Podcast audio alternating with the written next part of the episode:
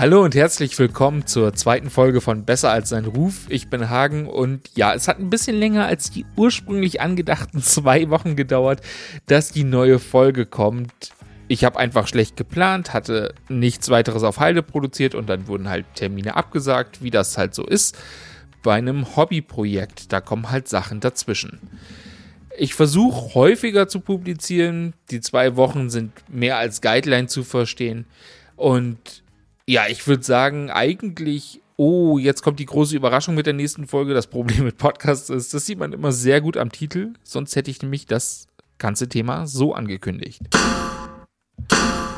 Diese kaputt klingende Trommel sollte viele daran erinnern, ach ja, es gibt ja ein Album von Metallica aus dem Jahr 2003 namens Saint Anger, das ist ein riesen Hype war, aber dann sich als nicht gut aus, rausgestellt hat. Und im Gegensatz zur letzten Folge, wo es um Star Wars ging, bin ich tatsächlich auch immer noch nicht davon überzeugt, dass Saint Anger ein gutes Album ist. Wer aber davon überzeugt ist, ist die Musik- und Kulturjournalistin Aida Baganejad, die gleich geschrien hat, das ist das Album, über das ich reden will. Also habe ich mich mit ihr hingesetzt und darüber geredet. Und das hier ist das Ergebnis. Hallo, hallo und vielen Dank, dass ich da sein darf. Und ja, wir müssen über St. Anger reden. Wa warum? Weil ich finde, die Platte ist in ihrer in ihrer, sagen wir mal, Komplexität, die sie ja irgendwo hat, besser als ihr Ruf. Ich bin ganz ehrlich, so, ich sag's ganz ehrlich, ich war mir heute und eigentlich auch die letzten Wochen, als ich, weil wir ja diesen Termin schon ganz, ganz, ganz lang machen wollten und wie ich den dauernd irgendwie abgesagt habe, also sorry, liebe Hörerschaft, es liegt völlig an mir.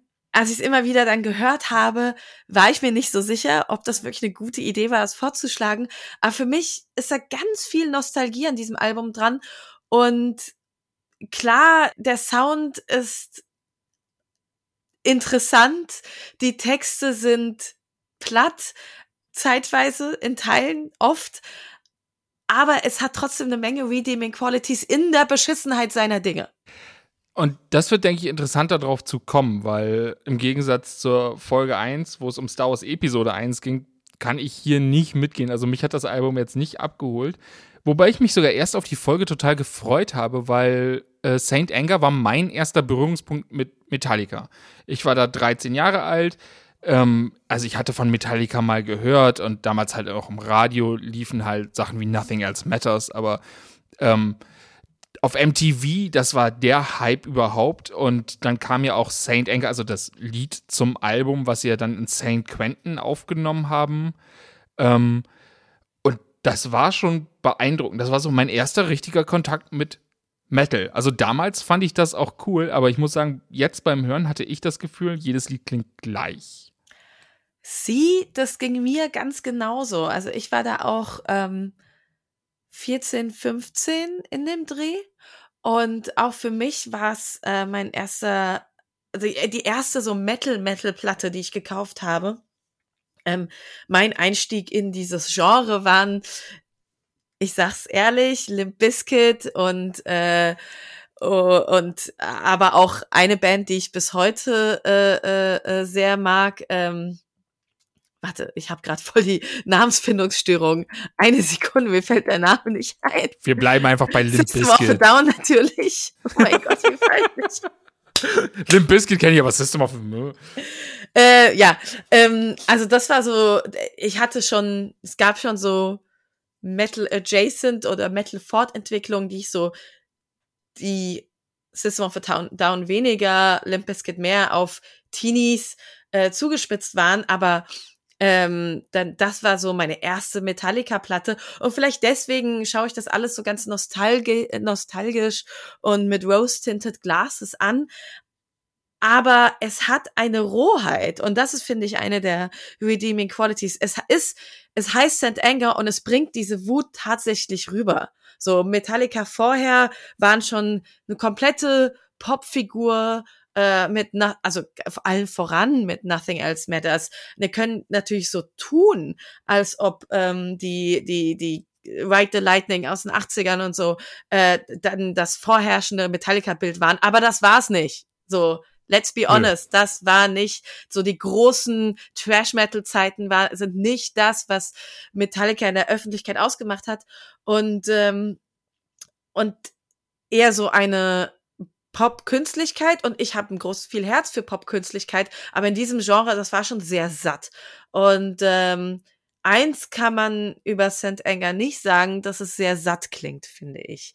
Das ist kein Album von Leuten, die die sie ja dann irgendwie waren, was die äh, Doku, über die wir ja auch nochmal sprechen müssen, die mit zeitgleich ja. rauskam, ähm, zeigt, Menschen, die eigentlich alles haben und nichts mehr zu erreichen wissen, äh, nichts mehr erreichen wollen, nicht mehr diesen Hunger in sich spüren. So, St. Anger ist schon, hat schon eine Kaputtheit und das zeigen auch diese fucking Snares, über die Lars Ulrich letztes oder vorletztes Jahr in einem Interview gesagt hat, so, würde ich nicht ändern. Ist die Wahrheit seiner Zeit. Und ey, der Typ ist weird, aber da hat er recht. Es ist die Wahrheit ihrer Zeit so. Das ist der Sound, diese Rohheit, dieses dahingerotzte. Und mit der Rohheit muss ich dir, glaube ich, recht geben, weil ich glaube, wenn man das in den Kontext der Zeit einordnet, Metallica waren Megastars. Die, die waren auf dem Olymp. Hätten die nie wieder was rausgebracht, wären die auch noch massiv auf dem Olymp. Und du kannst es, du kannst es jetzt als Diss auffassen, so meine ich das aber gar nicht. Aber sie haben seit St. Anger äh, ist diese Omnipräsenz der Wichtigkeit von Metallica im Metal, glaube ich, nicht, also die sind immer noch wichtig. Die sind jetzt keine kleine Act, der jetzt irgendwie in den kleinen Clubs spielt. Die würden immer noch ein Stadion voll machen. Aber dieses super Wichtige, ich glaube, das haben sie damit auch ein bisschen ruiniert, vielleicht sogar mit dem Album. Gleichzeitig heißt das aber auch, dass sie sich mit dem Album was getraut haben, was eben nicht einfach was safe abgeliefert war, was man ja auch mal positiv bewerten kann, dass sie eben nicht das Standardding abgefahren Aber haben. was wäre denn etwas Safes ab gewesen, was sie hätten abliefern können at this point in their career?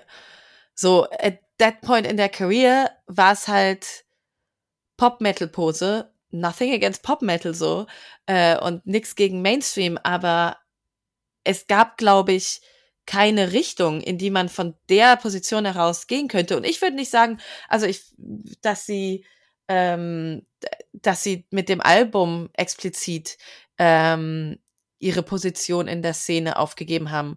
Also dann, äh, wenn sie nichts mehr rausgebracht hätten, wäre es halt eine ja Traveling Nostalgie Show gewesen, die es ja auch irgendwo ist, aber halt noch mal krasser. Die sind halt seitdem sehr aus der Öffentlichkeit verschwunden. Ne? Also du, das, was du sagst mit dem Pop, die waren halt wirklich omnipräsent und nicht nur omnipräsent in der Metal-Szene, sondern auf MTV in der Pop-Szene. Also die waren da, weil Lars Ulrich seinen Kreuzzug gegen Napster gemacht hat, irgendwie zwei, drei Jahre vorher und solche Sachen. Also die hatten halt eine Macht in der Industrie und nicht nur in der Metal-Industrie, die waren eine Macht in der gesamten Musikindustrie. Ich glaube, das darf man nicht vergessen, wie groß und wichtig Metallica waren. Also dieses Album zu produzieren war wahrscheinlich auch also wenn du irgendwie oben auf dem Olymp bist, möchte ich nicht den Druck haben, ein neues Album produzieren zu müssen, was da irgendwie dran mithalten kann. Ich glaube, da kannst du am Ende auch nur dran scheitern. Ich meine, wie häufig haben wir irgendwie Acts, von denen wir alles Mögliche erwarten und dann hören wir das Album und so. Geht halt nicht, vor allem weil sechs Jahre dazwischen lagen, zwischen dem und dem davor. Genau, also, ähm, ich bin, ja genau, das wollte ich auch vorhin, was du wunderbar gerade eloquent zusammengefasst hast. Es gibt halt keinen Weg voran, nach sechs Jahren und nach der Position, die man innehat. Und ich glaube, dieses, hm, der, der, der, der Verlust an Relevanz, das ist nicht nur dieses eine Album gewesen. Weil zu der Zeit hat es nicht nur schlechte Kritiken bekommen. Pitchfork hat's verrissen, ja, aber ähm, es, die Kritiken waren nicht durchweg schlecht, so und es war eher auch ein Zusammenspiel. Fans waren sauer, äh, dass Lars Ulrich und der Rest der Band ähm, äh, Napster scheiße fanden. Ähm, wir, es waren die frühen Tage des Internet. Es war auch ein neuer Sound aufgetreten mit New Metal etc. Also es war halt einfach eine Umbruchzeit. Und ähm, in dieser Umbruchzeit ist auch die Band irgendwie auseinandergebrochen, die irgendwie Lars Ulrich und James Hetfield, die waren auch schon viel zu lange zu dem Zeitpunkt und jetzt noch viel mehr, aber zu dem Zeitpunkt einfach viel zu lange schon in einer Band, 20 Jahre und äh, konnten sich nicht mehr ausstehen ähm, ich weiß nicht, ob man die beiden einordnen muss. Also äh, Lars Ulrich, der Drummer, der aber irgendwie der Kopf der Band ist und James Hetfield, der Sänger. Genau. Ich weiß nicht, ob alle, die zuhören, so in Metallica-Versiert sind. Oh, sorry, sorry, sorry. Und ich glaube, die hassen sich schon sehr lange mhm. oder sind sich in, in ähm, freundschaftlicher Hass und Konkurrenz verbunden. Warte, ich habe da auch mal was. Gib mir, gib mir mal kurz, ich glaube hier. You're just sitting here being a complete dick. You're you're really helping matters. Genau, zu dem Album gab es nämlich die Doku Some Kind of Monster, die den wirklich den gesamten Prozess des Albums äh, begleitet hat. Und die bitchen die ganze Zeit, ne? Also wirklich, die hassen sich. Ja. Also es gibt auch Memes auf YouTube, wo die gesagt haben, also wo die The Office-Szenen genommen haben und Sachen aus Some Kind of Monster drüber gelegt haben und es passt. Ja, es passt eins zu eins. Dann heult James Hetfield rum, dass er nicht ernst genommen wird. Dann kommt Kirk Hammett, der, äh, der, der halt keiner der Köpfe der Band ist, den keiner kennt, ist der Gitarrist, ne? Kurt ist der Gitarrist oder Bassist? Ich bekomme dann nicht selber. Das Ein ist halt Gitarrist. Kurt, so ich weiß selber nicht, wer es ist. So, ähm, und er kommt halt so, ja, so geht's mir halt seit 15 Jahren in dieser Band. Das, das sagt er einfach so, und dann haben die rausgebracht. Also, Ja. Toll, James, dass du dich nicht ernst genommen fühlst, so geht's mir hier seit 15 Jahren. Also dazu muss man auch sagen, ähm, genau, äh, der, der, der Kirk Hammett ist tatsächlich nicht zweiter Gitarrist, sondern Lead-Gitarrist, was ich immer vergesse, weil er halt so nicht so Auch relevant ist. ist. Er Äh, er ist halt auch da. Und ich glaube, er hat irgendwie letztes Jahr oder so eine Soloplatte sogar rausgebracht. Er ist halt auch da. Ist natürlich auch ein begnadeter äh, Gitarrist, aber ja, ist halt äh, zwischen diesen beiden Überegos ähm, geht da so ein bisschen unter. Ähm, und man muss auch den, ähm, glaube ich, erklären, in was für einem Kontext diese Aussagen getroffen werden. Die haben dann äh, vom Label einen Therapeuten bekommen. Ja. Ein Mediator slash Therapeuten. Ähm, und nach der ersten Session, glaube ich, ich wollte noch mal Some Kind of Monster gucken, weil es ist jetzt auch auf Netflix, zieht's euch alle rein. Viel zu lang, muss man in Etappen gucken. Ähm, ja. aber wer Musikindustrie insbesondere so auf Mainstream äh, über Riesenlevel verstehen will, sollte vielleicht diese Doku gucken. Ähm, nach der ersten Session, die glaube ich irgendwie so ein Stunden lang geht, tritt auch der Bassist aus der Band aus, der sehr langjährige Bassist. Ähm, da damit geht die Doku auch los. Äh, eingeführt werden wir in diese Therapiesituation wirklich mit, sie sitzen im Ritz-Carlton und da steht Ritz-Carlton und äh, reden über, über die Band. Und äh, das ist halt, das zeigt auch, also ich finde es auch wahnsinnig mutig auf eine Art, dass sie diesen Film, der im Gegensatz zum Album, was ja heute wirklich als sehr schlecht verschrien ist, durchweg sehr, sehr gute Kritiken bekommen hat, mit veröffentlicht haben. Also, warum sie das getan haben, es ist mir ein Rätsel, ob sie so viel Abstand auch von sich selbst haben und sich so offen zeigen können oder ob sie einfach nicht checken, was das da ist, äh, was sie da veröffentlicht haben. Beides ist möglich, beides kann ich mir bei Metallica vorstellen. Das Resultat ist nur eine Doku, die eigentlich unfassbar ist. Ja, ähm, vor allem, das würde man heute, auch damals würde das niemand so machen. Also das hat nichts mit Reality TV zu, das ist ein, das- ist einfach wirklich so ein billiger Promotext, der bei jeder zweiten Platte dabei liegt. Oh, es ist richtig roh und ehrlich. Es ist die Musik, ist es nie, egal bei welcher Band, aber das, diese Doku, das ist was roh und ehrlich ist. Also die, die, das ist so krass und vielleicht sollte man dazu auch einordnen, was da gerade passiert ist, weil es war ja nicht nur irgendwie das Pop-Business und das Internetumbruch, sondern das Ding ist entstanden, nachdem James Hetfield auf Entzug war. Also der war halt schwerer Alkoholiker und hatte Aggressionsprobleme, darum auch Saint Anger. Und der hatte halt selber seine Therapie, der wusste gar nicht, ob er das Album, ob er noch Musik weitermachen will. Ähm, wollte dann aber auch irgendwie seine Therapie da verarbeiten und dass er jetzt clean ist nach was weiß ich wie vielen Jahren, also nach einer Dekade sich halb totsaufen. Ähm, da, da, es kommt einfach sehr, sehr, sehr viel zusammen. Ja, und wie ich vorhin erwähnt habe, Fans, die sie gehasst haben plötzlich, die haben halt gebadet in Liebe und Zuspruch und plötzlich waren Fans pisst, weil ähm, sie rüberkamen, dadurch, dass sie halt ein Problem mit Napster hatten, rüberkamen wie irgendwie geldgeile Arschlöcher. Und dann ist da diese Doku, wo sie auch ihren Reichtum irgendwie zeigen. Äh, Lars Ulrich äh, liegt da auf seinem Sofa und zeigt seine Basquiats. Ähm, und James Hetfield fährt da in völlig lächerlichen Autos irgendwie rum und redet darüber, dass er äh, über, über seine sehr teuren Hobbys ähm, und da ist, es gibt da halt einen wahnsinnigen Disconnect so. Und äh, es schwankt zwischen völliger Sattheit und diesem Reichtum und diesem Zuschaustellen von Reichtum, aber ohne es, glaube ich, zu verstehen, was da gerade passiert. Ähm, und halt dieser unfassbaren Wut. Ich meine, das waren jahrelang Konkurrenzkampf von zwei, insbesondere zwei Leuten, die so unfassbar eng miteinander verwoben waren. Ähm, Suchtprobleme, also das war ein Konglomerat äh, an, ein Clusterfuck, den man sich kaum vorstellen kann.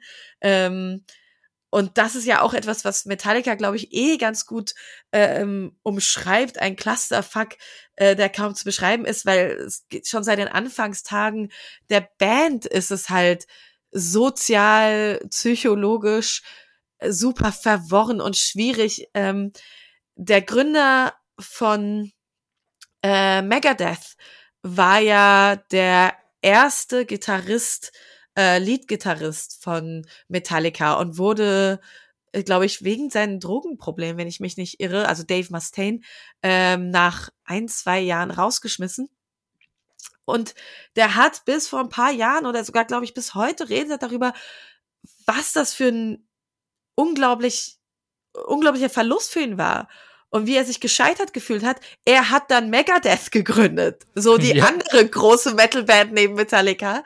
Und ist erfolgreicher geworden, als das im Rahmen von Metallica als Einzelperson neben Lars Ulrich und äh, James Hetfield jemals hätte werden können. Und er kam oder kommt immer noch nicht drauf klar, dass er rausgeschmissen wurde aus Metallica. Da ist ein einer der, ich weiß nicht, Gründer oder jemand, der relativ früh dann in der Band dabei war, ähm, es sind so viele Namen ist ähm, gestorben auf Tour. Dann war auch so, ob macht die Band dann weiter oder nicht. Und ähm, sie haben dann weitergemacht, weil seine Familie war dann auch, wollte, dass sie weitermachen, weil er das gewollt hätte.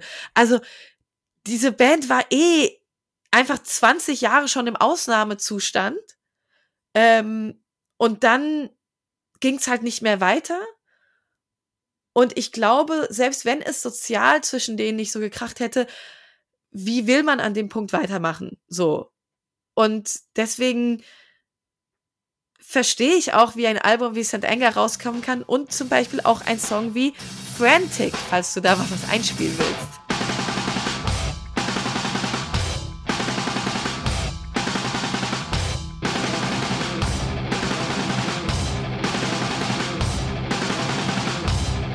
Das ist das Intro. So geht das Album los. Und sorry, das klingt geil. Das lässt sich auch nicht. Also du, wie wütend kann was klingen? Genau. Es ist die, es ist einfach die, ja, absolut in, in, in Musik gegossene Wut. Und mich hat das als 14, 15, 16-Jährige krass abgeholt. Ich war ein sehr wütender Teenie anscheinend. Wer nicht? Aber wenn ich das höre, fühle ich das bis heute. Das Problem ist nur, der Song will halt dann einfach nicht enden. Er endet einfach nicht und macht dann noch so ein paar Schlenker, die ihm nicht gut tun. Ich sag's ehrlich. Also, nochmal, das ist so das Pop-Album des Jahres, wenn man jetzt Pop wirklich als Populärkultur fasst. Ähm, Frantic, der Opening Track, 5 Minuten 50. Saint Anger, der Titeltrack, mit der, was die erste Single war, 7 Minuten 21. Some Kind of Monster, Track 3, 8 Minuten 26. Äh, ich kenne Alben, die so lang sind wie die ersten drei Songs dieses Albums. Äh, es gibt keinen einzigen Song unter 5 Minuten. Es gibt eins, zwei, drei Songs über 8 Minuten. Dann gibt es nochmal drei über 7 Minuten. Ähm, Pop ist es nicht. Nee. Also wirklich nicht.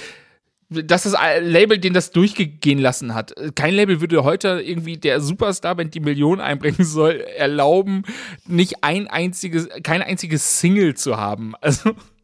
Ja, äh, und ich glaube, deswegen haben sie es dann auch gesagt, okay, dann machen wir das mit, ihr nehmt das in St. Quentin, äh, macht ihr ein Video und spielt da ein Konzert und weil das war wenigstens ein Engel, da kann man anknüpfen an die Historie.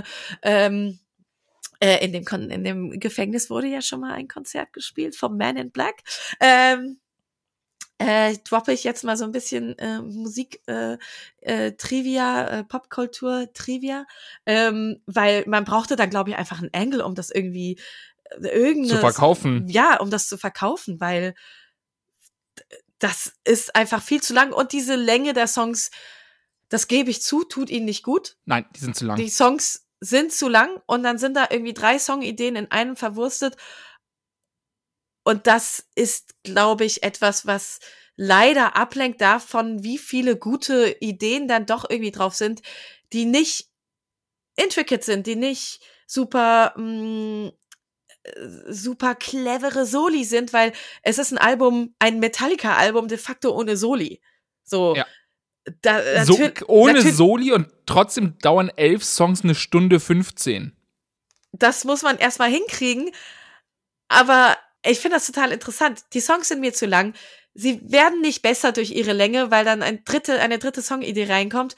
Aber was ich interessant finde, und gerade im Kontext mit dieser Doku auch, ähm, da wurde so ein bisschen so Einzelegos, Solis sind ja, also, äh, kann mir keiner sagen, dass es nicht immer ein Schwanzvergleich ist, ähm, die Einzelegos ausgetauscht gegen das Kollektiv-Ego, was dann die 15 Song-Ideen in einen reinpackt. Ja. Und dadurch dann Songs hat, die über sieben Minuten oder sieben Minuten 41, so glaube ich sogar in einem Fall lang sind, was es nicht sein sollte, nicht muss und nicht dem Song nicht gut tut. Aber es ist ganz immer amüsant ähm, weil es ja irgendwie auch zeigt, anscheinend haben sie sich doch zu, zusammengerauft und anscheinend auch irgendwie auf eine Art glaubwürdig zusammengerauft. Aber für mich stellt sich eine Frage, weil wir, also es hat seinen Grund, dass wir auf Some Kind of Monster, also die Doku, gekommen sind. Ähm, und dass wir da auch so viel drüber gesprochen haben. Kannst du das Album hören, ohne die Doku dazu zu kennen? Funktioniert das Album ohne die Doku? Ich würde sagen ja, weil so habe ich das Album kennengelernt als Teenager ähm, das Album ohne die Doku nervt vielleicht irgendwann durch die Länge und dadurch, dass zum Beispiel Frantic diesen unfassbar starken Start hat und, und auch St. Anger richtig starke Momente hat in ihrem Scheppern und in dem irgendwie schlecht klingen, ähm, gerade dadurch auch starke Momente hat, ähm, aber dann halt diese Längen hat. Und dann auch Songs sind, die wirklich sehr gleich klingen. Also ja, ganz ja. ehrlich, ich muss also die die das verstehe ich nicht. Die packen drei Songideen in ein, aber wiederholen das dann auch fünfmal auf den anderen Songs. Ich würde dir ja gerne sagen, dass du da nicht recht hast, aber leider muss ich dir da zustimmen. Ähm, in der Hinsicht ähneln sie vielleicht, keine Ahnung, äh, Drake im Sinne von Durchhörbarkeit, nur dass das nicht wirklich durchhörbar ist oder es einem nicht unbedingt gut geht, wenn man das durchhört. Ich habe das heute noch mal am Stück durchgehört. Das ist ähm, viel. Also das ist tatsächlich, ähm, für mich muss ein gutes Album irgendwie einen Arc haben, der durchhörbar ist und das hat das Album nicht. Also das hat ganz viele Ideen, aber ich sehe keinen roten Faden, außer halt, ich bin wütend. Ähm, was ein roter Faden sein kann, aber nicht so, wie es umgesetzt ist, in meinen Augen. Ich finde, das ist durchaus ein roter Faden. Also es hat, es ist ein Album, das einem diese Wut vor die Füße kotzt. Ähm, ohne da groß zu künsteln. Und ohne da irgendwie verschnörkelte Spielereien zu haben. Ähm, es ist ein dahingerotztes Album und hat dadurch auch für mich so, ein, so eine Art Punk-Charakter, was halt ganz absurd ist. Und auch, ja, es ist Punk-Charakter nicht in der, in der Länge der Songs, sondern in ihrer Attitüde. Die Attitüde ist sehr Punk. Ich meine, diese Art von Wut, also Metal hat ja eh immer so eine sehr männliche Wut, aber das ist auch immer eine sehr theatralische. Saint Anger ist nicht theatralisch, der ist wütend, wie Punks auf den Chaostagen wütend sind. Das ist ehrliche Wut, die er persönlich empfindet. Das, das ist keine Theatergeschichte von irgendwelchen Fantasiewesen oder sowas, die erzählt werden. Genau das. Und vielleicht auch deswegen ist es, und da oute ich mich jetzt, das Metallica-Album, das mich auf einem emotionalen Level immer noch am meisten anspricht. Klar, es ist auch meine Historie und mein Einstieg, aber es ist halt, ja, es ist eine Wut, die ich, die mich abholt, weil sie, wie du sagst, wie es wirklich sehr gut ausgedrückt hast, nicht gekünstelt ist, die echt ist, die, die, die nicht, ich, ich ertrage keine Solis mehr so. Und ich habe auch früher fand ich Solis langweilig, dann wurde ich ein Musiknerd äh, und, und konnte sie irgendwie schätzen und jetzt bin ich wieder darüber hinweg, bin zwar immer noch ein Nerd, aber ertrag Solis wieder meistens nicht. Ähm, und das hat das alles nicht. Ähm, und diese ehrliche Wut ist die, die, die kann ich einfach nicht runtermachen.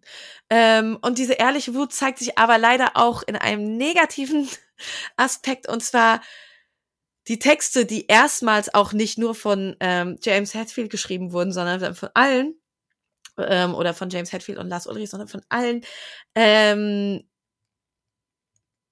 sind leider teilweise wirklich auch auf dem Level eines Teenagers auf den Chaostagen, der wütend ist. Du meinst äh, Shake auf Earthquake Reim? Hat noch nie jemand vorher gemacht.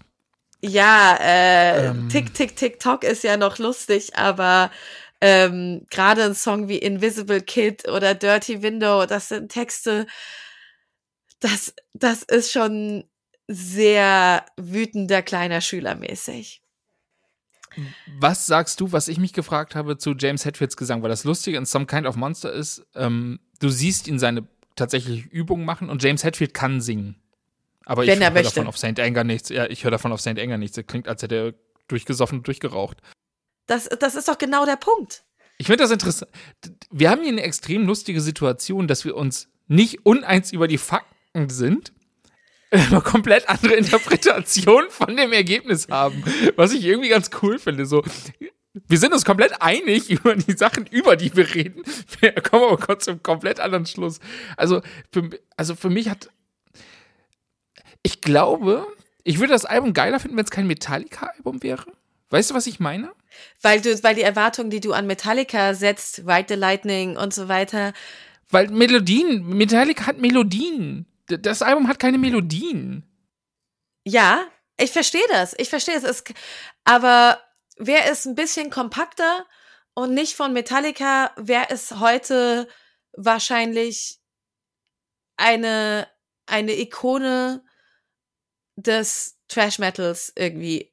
Oder nee, nee äh, das. Wäre das ein Punk-Album, würde ich es feiern wie sonst was. Das garantiere ich dir. Ich würde das als wir- wirklich, wäre das ein Punk-Album, würde ich das Hammer finden. Vielleicht ist es ein Kontextproblem. Wirklich, dass es Metallica ist, ist, glaube ich, ein Problem für mich. Und ich kann das nicht. Und ich glaube nicht nur für dich, sondern für ganz, ganz, ganz viele Menschen, weil Metallica als kulturelles Artefakt und als Marke so aufgeladen war zu dem Moment und bis heute, dass es, dass du es nicht neutral hören kannst, sondern du hast immer Erwartungen an Metallica. Wir wissen, dass Lars Ulrich nicht, nicht niemals einer der größten Schlagzeuger der Welt werden kann. Das ist schon irgendwie korrekt.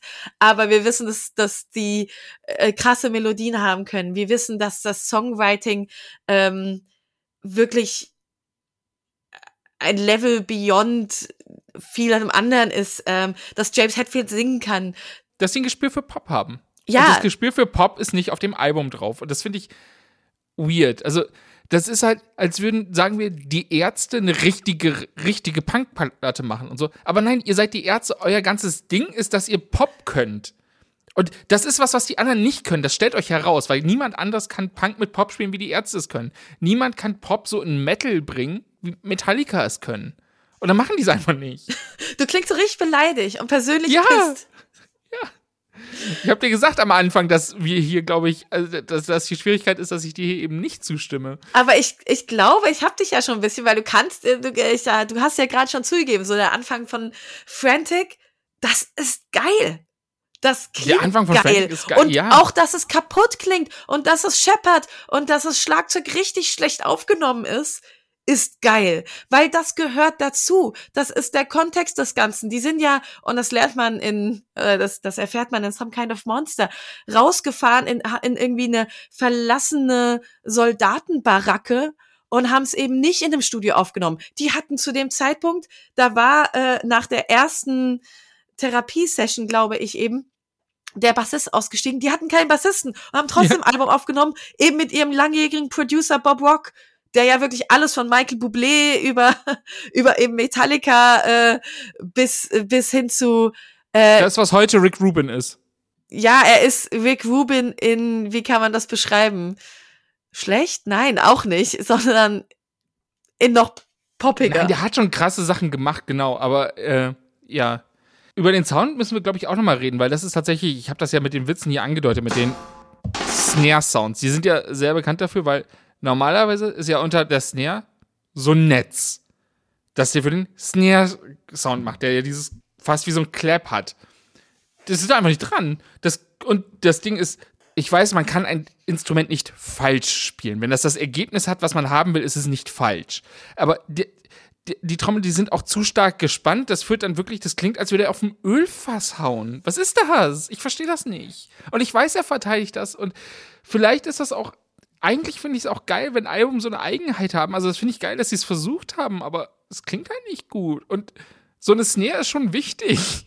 Ich meine, du hast doch auch zugegeben, äh, dieser, dieser Einstieg ähm, und dass es ganz große Moment hat, es klingt, was heißt schon gut? Es klingt halt kaputt. Es klingt halt roh. Es passt es, zum Theme, meinst du? Ja, es passt zum Theme. Okay. Es ja, okay. klingt intens. Es klingt unangenehm, so wie Wut unangenehm ist.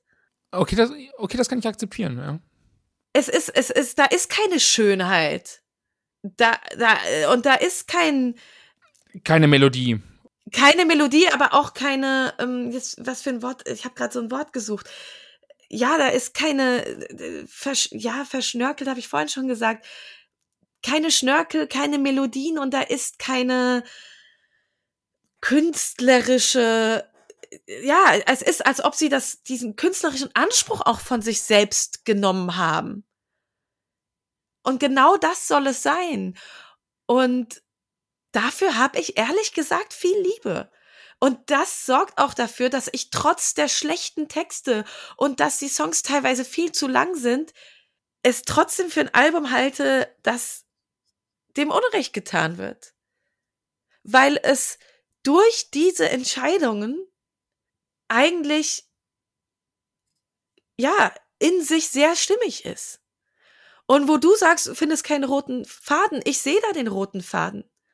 Der Sound, dieser, dieser, dieser Sound, der eben nicht teuer klingt, obwohl sie wahrscheinlich die krassesten Instrumente, und man sieht sie ja teilweise in der Doku, haben, die ein, eine Popband besitzen kann überhaupt. Ich meine, äh, größer als Metallica ging damals nicht und to be honest, geht auch bis heute nicht. Und sie sorgen dafür, dass es scheiße, dass es, ich finde es ja nicht mal scheiße, sondern dass es einfach unangenehm klingt, dass es nicht teuer klingt, sondern dass es nach Keller klingt.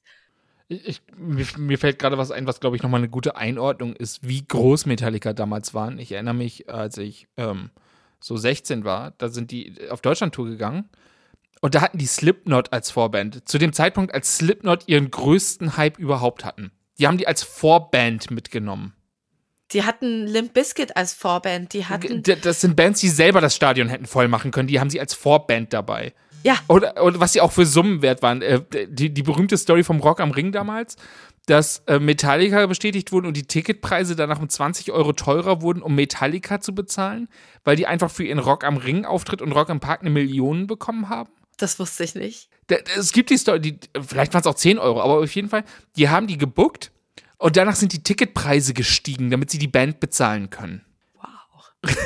Wow.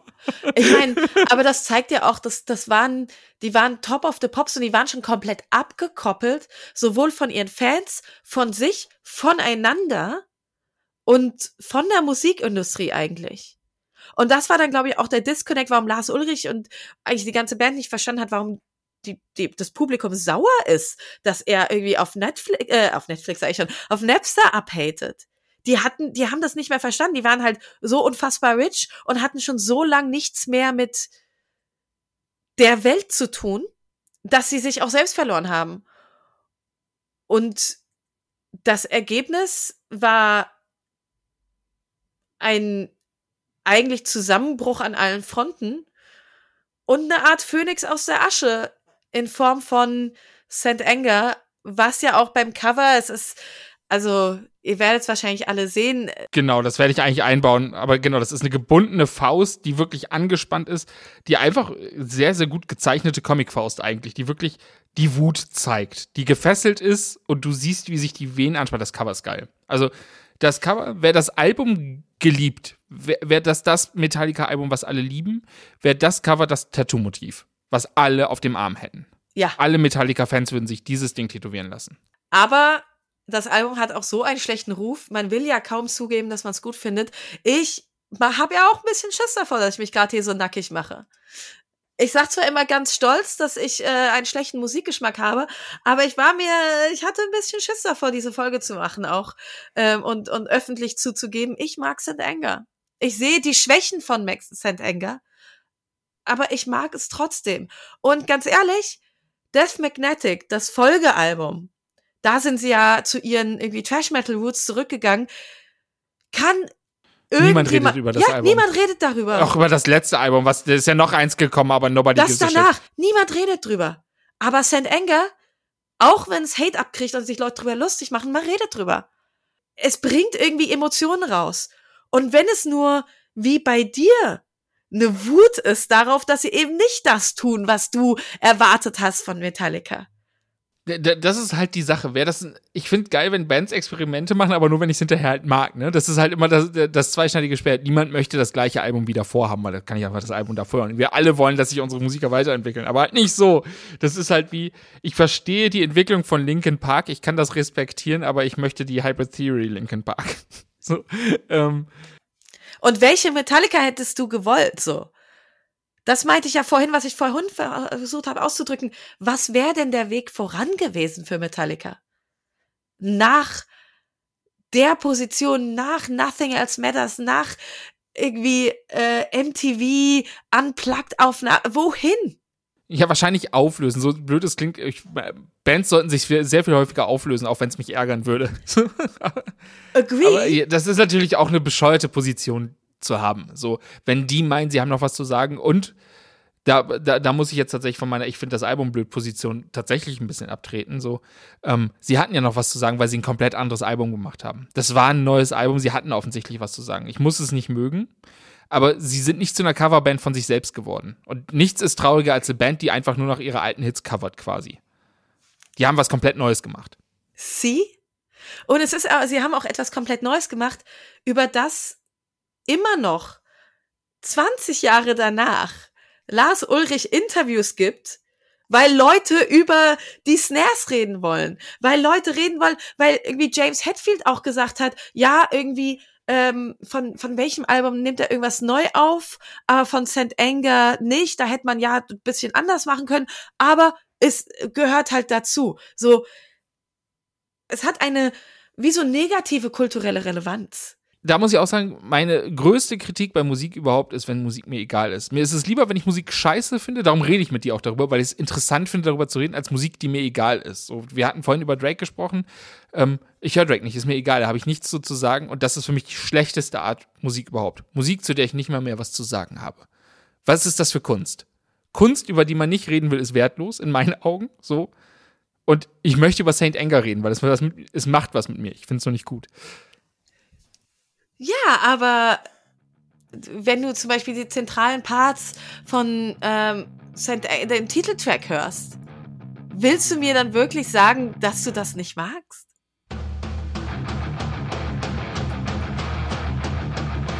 Geiles Intro. Die Intros, die Intros bei den Songs sind super. Durchweg. Alle.